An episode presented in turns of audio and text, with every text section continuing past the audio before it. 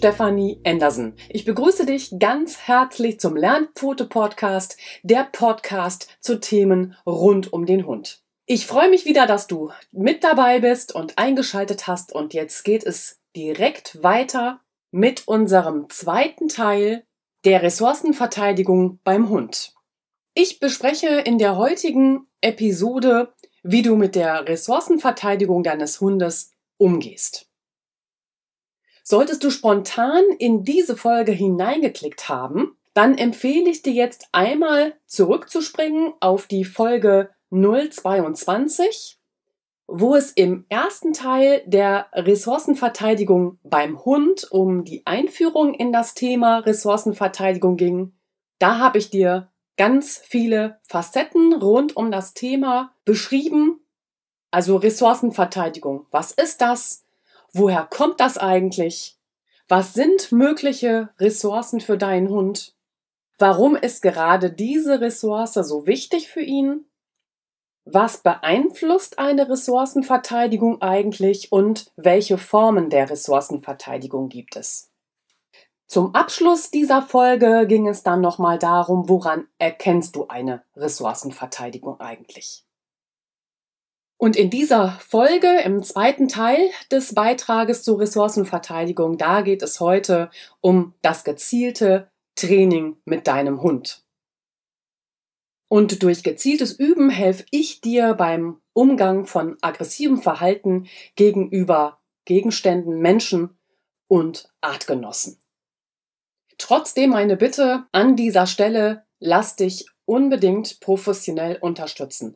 Also meine Anregungen geben immer nur eine grobe Richtung vor. Hundetraining muss immer individuell erfolgen. Es macht einen Unterschied, ob der Hund dich verteidigt oder den Futterdummy, den du dabei hast, oder ob es wirklich um das Bett geht oder um dich als Bezugsperson, die du im Bett liegst. Deine Sicherheit hat oberste Priorität. Ein Hundetrainer unterstützt dich nicht nur mit den richtigen Übungen, um zum Erfolg zu gelangen, sondern bei der Durchführung auch im richtigen Timing, um das richtige Verhalten deines Hundes zu bestärken, damit er dieses halt auch immer wieder öfter zeigt.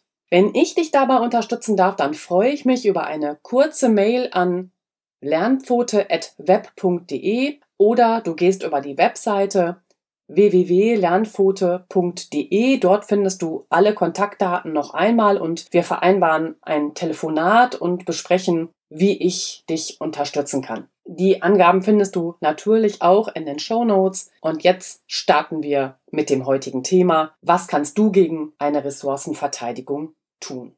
Leider höre ich unter Hundehaltern noch oft den Tipp, dein Hund ist viel zu dominant, du musst dich da mehr durchsetzen, Du wirst dich doch wohl nicht von deinem Hund anknurren lassen. Ein Hund muss sich ohne Probleme alles wegnehmen lassen, egal ob sein Kauknochen oder sein Spielzeug. Meinem lasse ich das nicht durchgehen. Dem nehme ich alles ab. Zack. Da stehen dann zwei Parteien.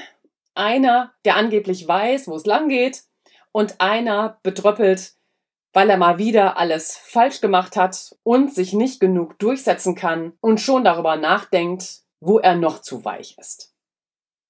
Stopp!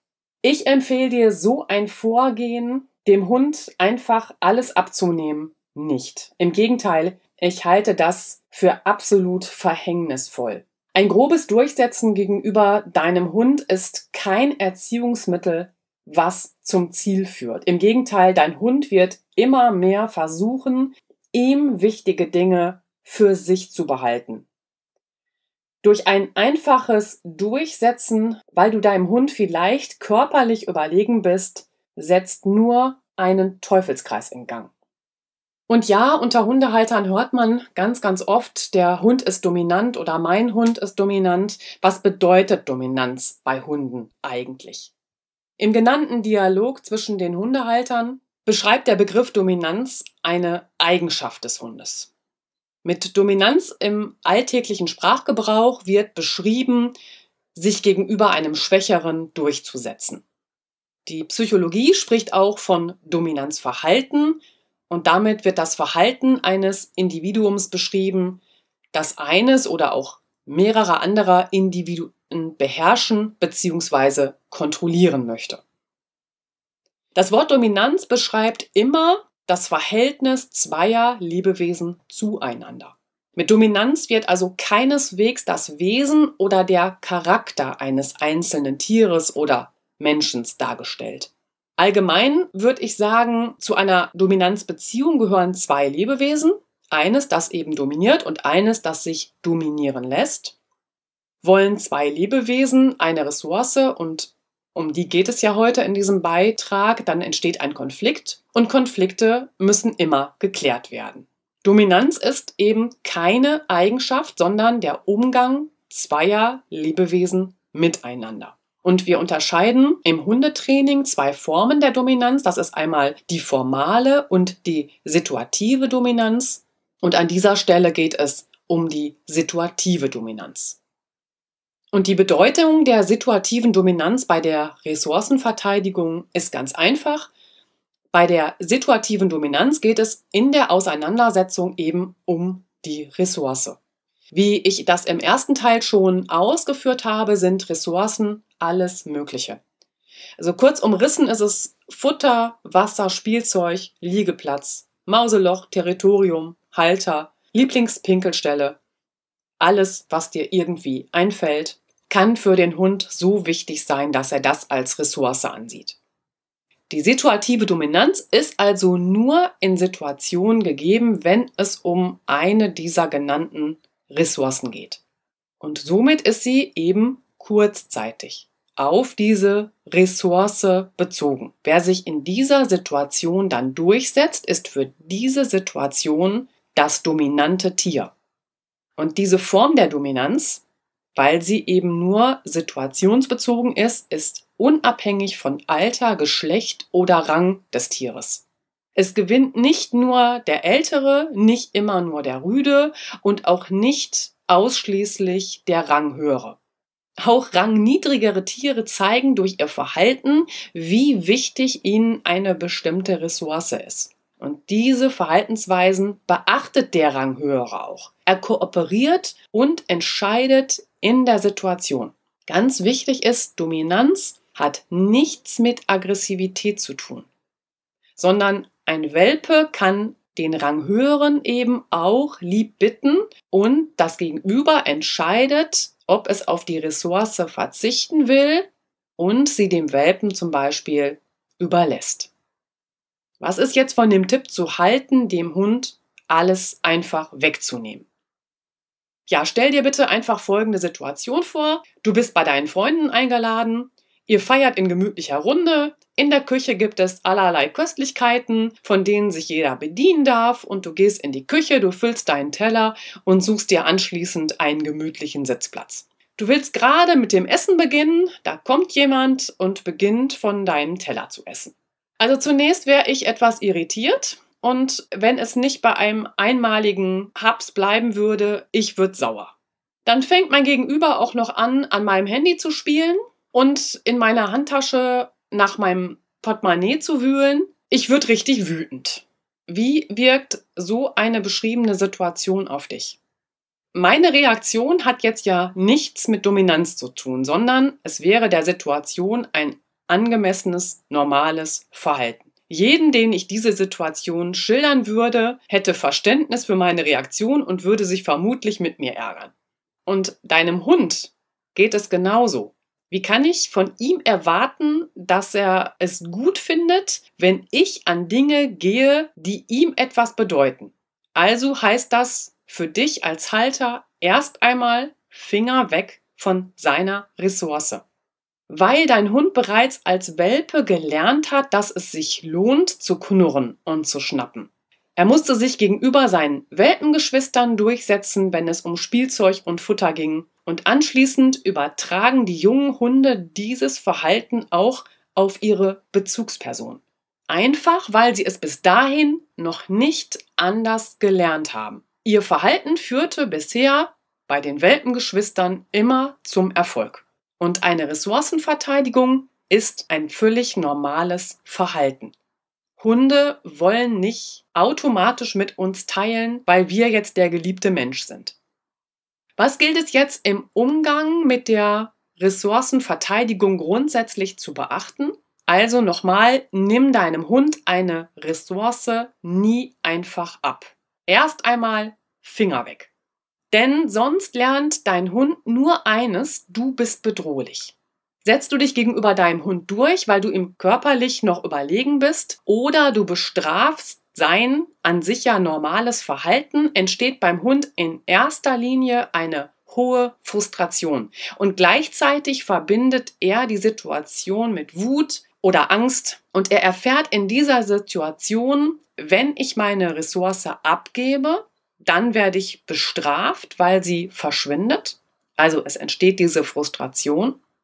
Und die zweite Möglichkeit ist, setze ich mich zur Wehr, werde ich erst recht bestraft.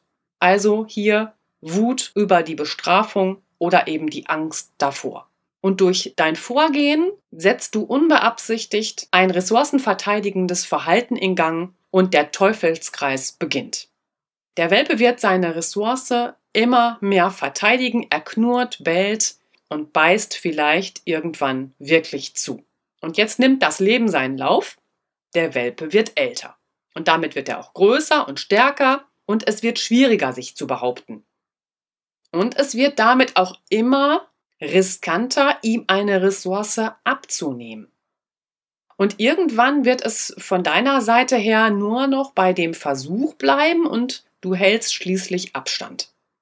Und an diesem Punkt hat dein Hund gelernt, dass seine Strategie, sich mit Abschnappen und Knurren durchzusetzen, zum Erfolg führt. Und was sich an Verhalten für deinen Hund lohnt, wird er immer öfter zeigen. Und so wird dein Hund diese Vorgehensweise weiterhin anwenden. Er hat gar keinen Grund, das zu verändern, weil er ja immer wieder zum Ziel kommt.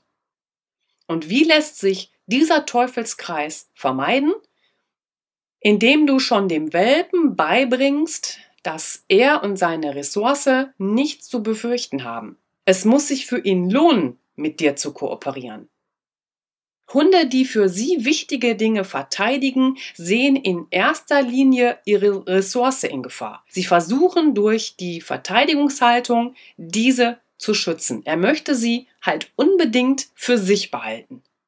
Aber es ist auch so, dass der Hund sich manchmal selbst schützt, weil er immer wieder erfahren hat, dass der Mensch oder auch andere Hunde für ihn selbst gefährlich sind, weil sie zum Beispiel Schmerzen verursachen. Im Training arbeiten wir deshalb in erster Linie an den Emotionen deines Hundes.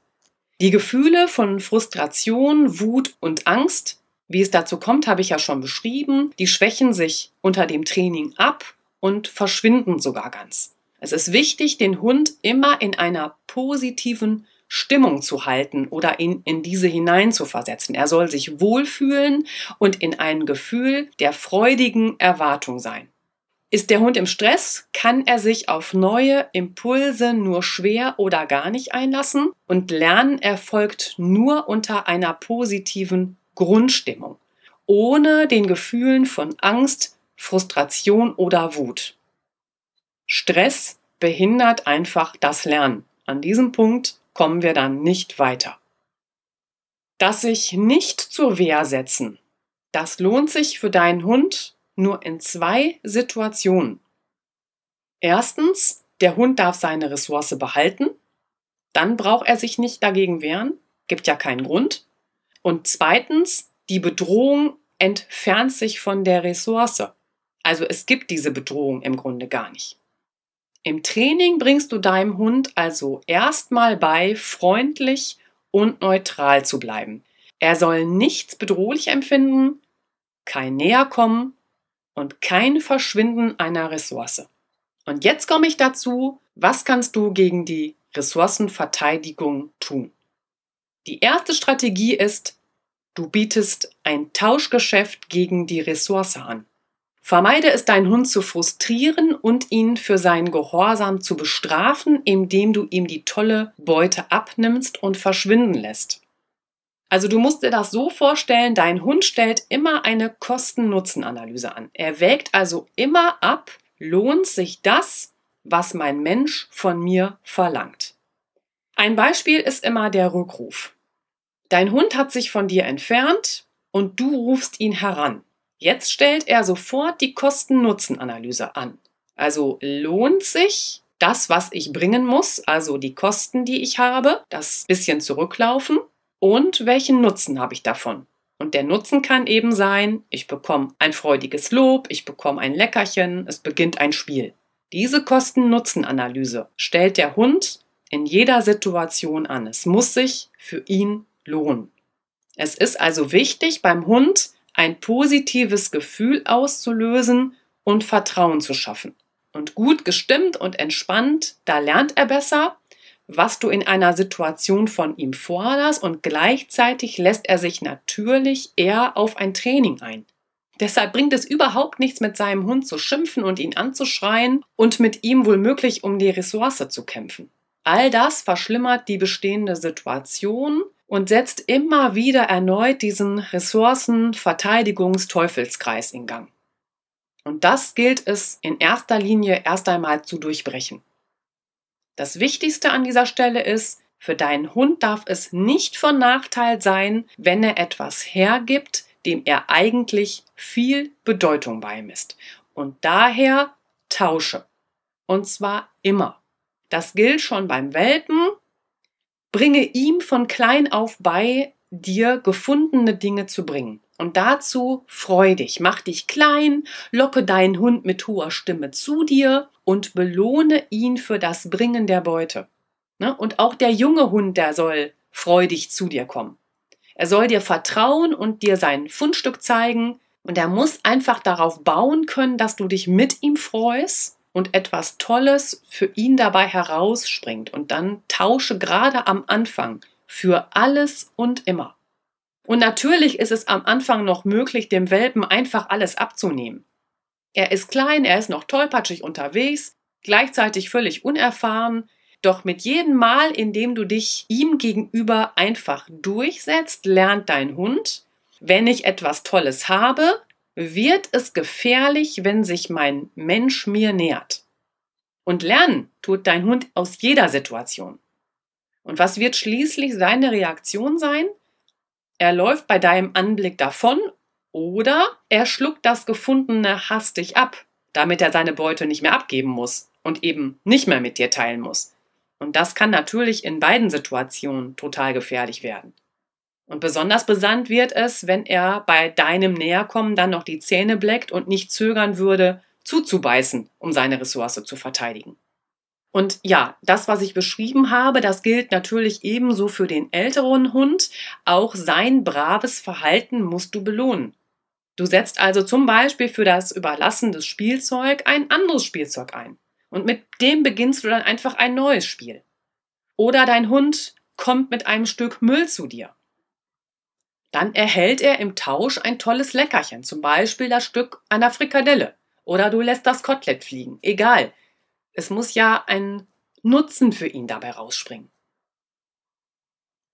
Belohnst du deinen Hund, gilt einfach immer, variiere deine Belohnung. Mal gibt es ein hochwertiges Leckerchen, mal ein anderes Spielzeug. Und ist die Belohnung für deinen Hund undurchschaubar, dann bleibt sie natürlich immer auch zusätzlich spannend. Und die Belohnung muss natürlich hochwertig sein. Denn es ist ja ein Tauschgeschäft.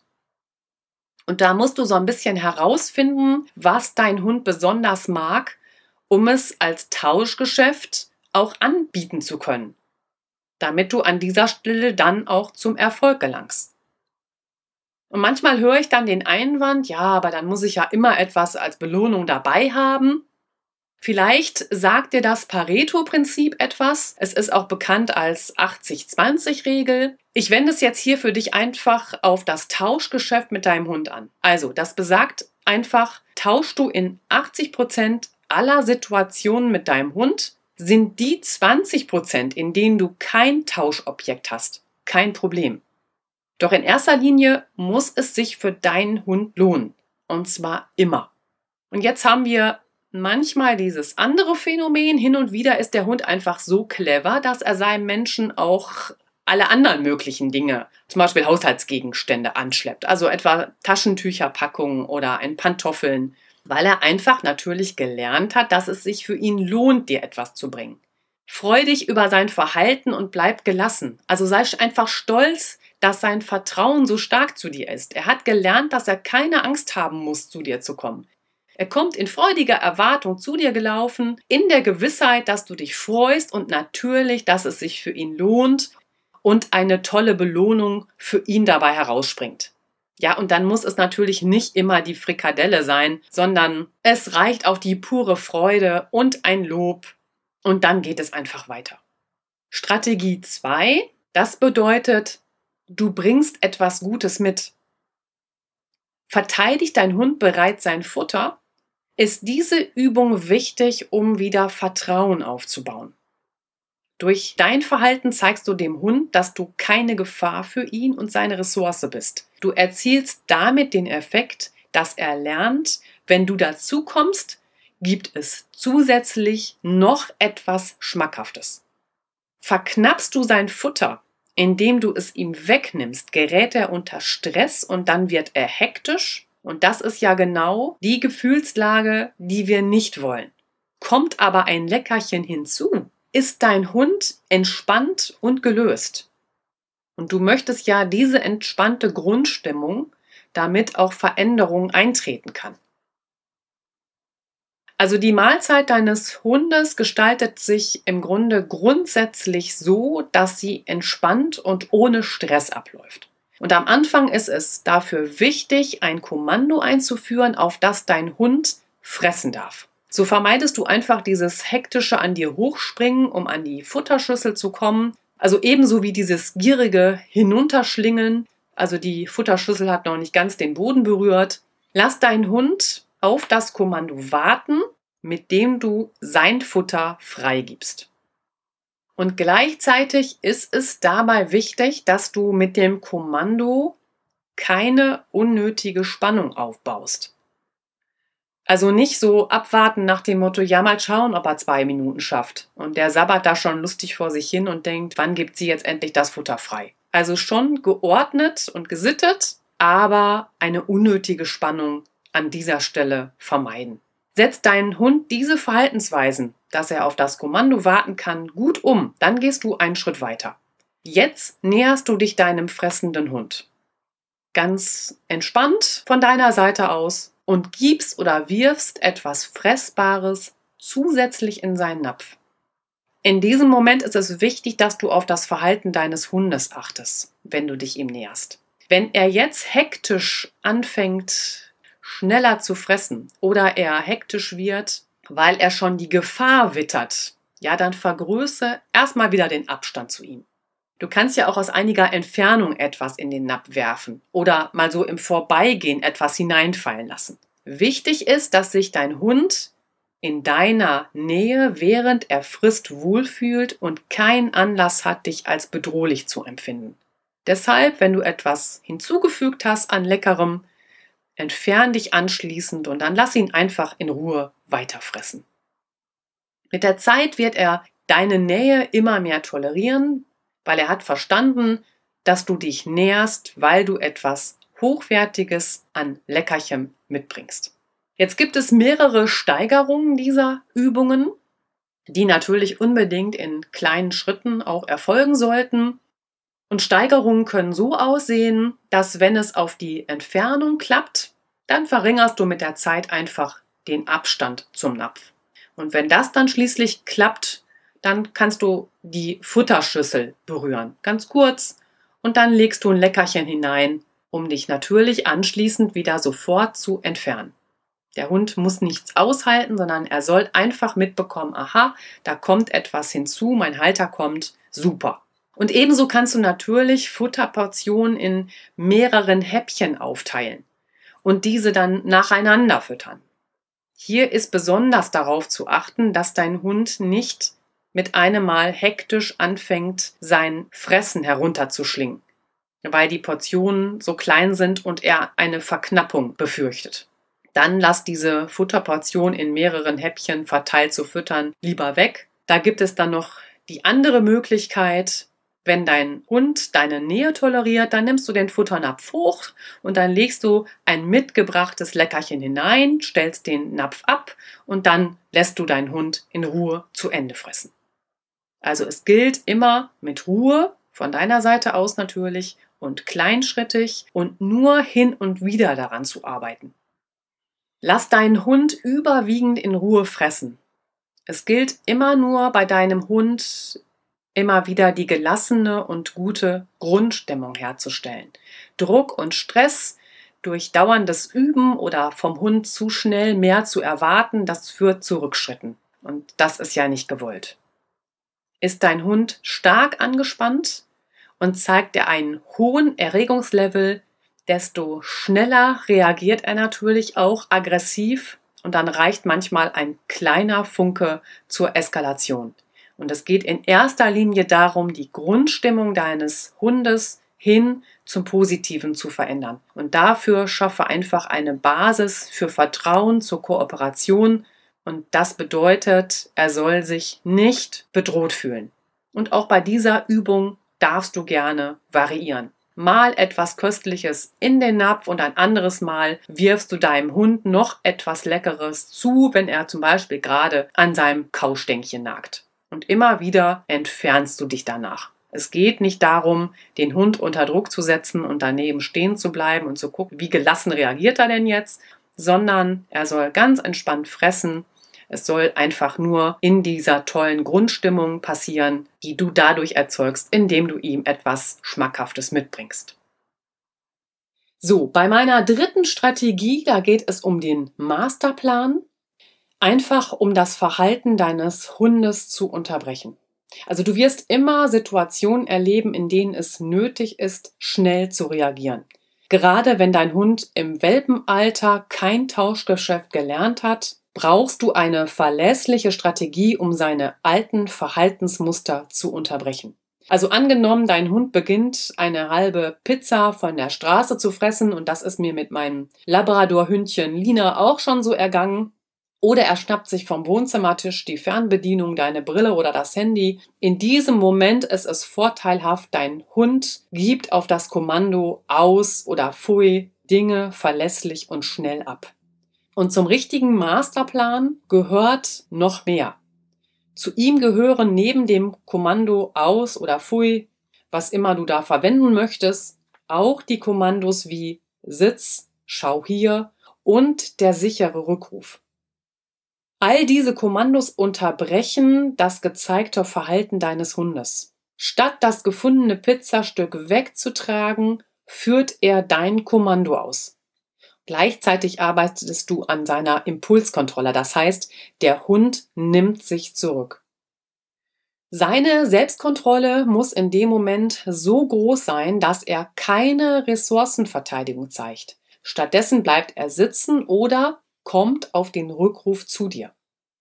Beim Erlernen dieser Kommandos, Sitz, schau hier, auch den Rückruf verknüpfst du alles positiv. Das heißt, dein Hund wird sofort mit einem Leckerchen belohnt, sobald er das Kommando Sitz, bleib, schau hier richtig ausführt. Da er freudig seine Belohnung erwartet, führt er die genannten Kommandos des Masterplans ohne Angst und Frustration aus. Egal, ob es sich um Situationen mit Ressourcen handelt. Vorausgesetzt ist natürlich, dein Hund hat das Kommando so weit verinnerlicht, dass er es in 99 Prozent der Fälle ausführt. Und um deinen Masterplan durch ein gezieltes Training Schritt für Schritt umzusetzen, lasse dich professionell begleiten. Denn jedes Kommando muss einzeln und kleinschrittig und mit steigerndem Schwierigkeitsgrad trainiert werden. Gleichzeitig unterstützt dich ein Hundetrainer natürlich auch beim Deuten der Körpersprache deines Hundes, um ganz gezielt an der Ressourcenverteidigung zu arbeiten. Denn beim Training an der Ressourcenverteidigung gilt es auf ganz viele Komponenten zu achten. Das ist neben der Bedeutung der einzelnen Ressourcen auch die Distanz zur Ressource. Und hier fließt natürlich das Lesen auch der Körpersprache mit ein. Und je nach Hund und individueller Situation gilt es, verschiedene Sachverhalte richtig einzuschätzen, um einen wirklich guten Trainingsplan zu erstellen. Daher solltest du dir gerade bei diesem Thema unbedingt Hilfe an deine Seite holen. Wichtig ist, dass du daran denkst, Hunde generalisieren schlecht. Das heißt, sie verallgemeinern nicht. Also ich weiß zum Beispiel, und das habe ich natürlich wie ihr auch von klein auf gelernt, ich kann mich auf alles setzen, was mein Gewicht hält.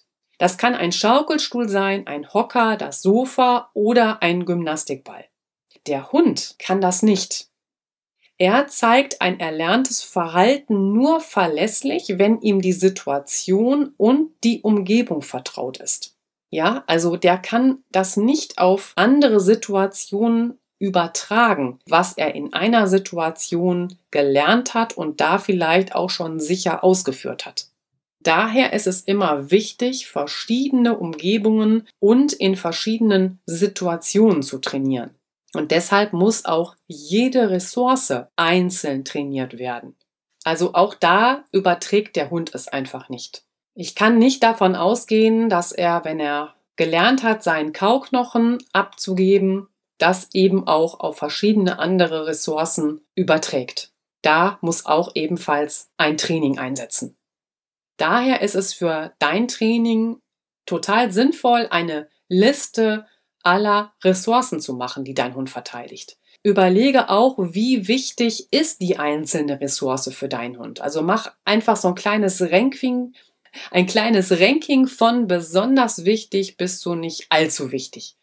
Und so baust du zusammen mit deinem Hundetrainer das Training ganz systematisch und gezielt auf. Wenn du jetzt denkst, Mensch, das ist genau mein Thema, Ressourcenverteidigung. Wenn ich das noch vertiefen könnte, das wäre schon toll, aber du kommst jetzt gerade nicht vom Niederrhein und es ist einfach auch zu weit, um zu mir zu fahren, dann können wir auch gerne ein Online-Coaching machen. Denn wenn wir schon alleine mal darüber sprechen und du mir so deine Situation beschreibst, dann kann man schon ganz viel oftmals im Gespräch klären. Es geht ja auch erstmal um das Aufklären und erst im zweiten Schritt ums Bearbeiten und da helfe ich dir sehr gerne über ein Online-Coaching über alle Entfernungen hinweg, zum Beispiel via Zoom weiter oder auch via Skype. Das ist dann nicht irgendwie anonym am Telefon, sondern wir sehen uns, du kannst mir deine Situation beschreiben und ich kann dir Möglichkeiten aufzeigen, was du machen kannst. Damit kommst du dann auf jeden Fall deinem Ziel ein ganzes Stück näher. Also mach dir gerne Gedanken und ich bin unterstützend für dich da. Damit sind wir jetzt am Ende der heutigen Folge, dem zweiten Teil zur Ressourcenverteidigung beim Hund, wo ich dir erläutert habe, wie du mit der Ressourcenverteidigung deines Hundes umgehen kannst. Ich fasse den Inhalt für dich nochmal zusammen.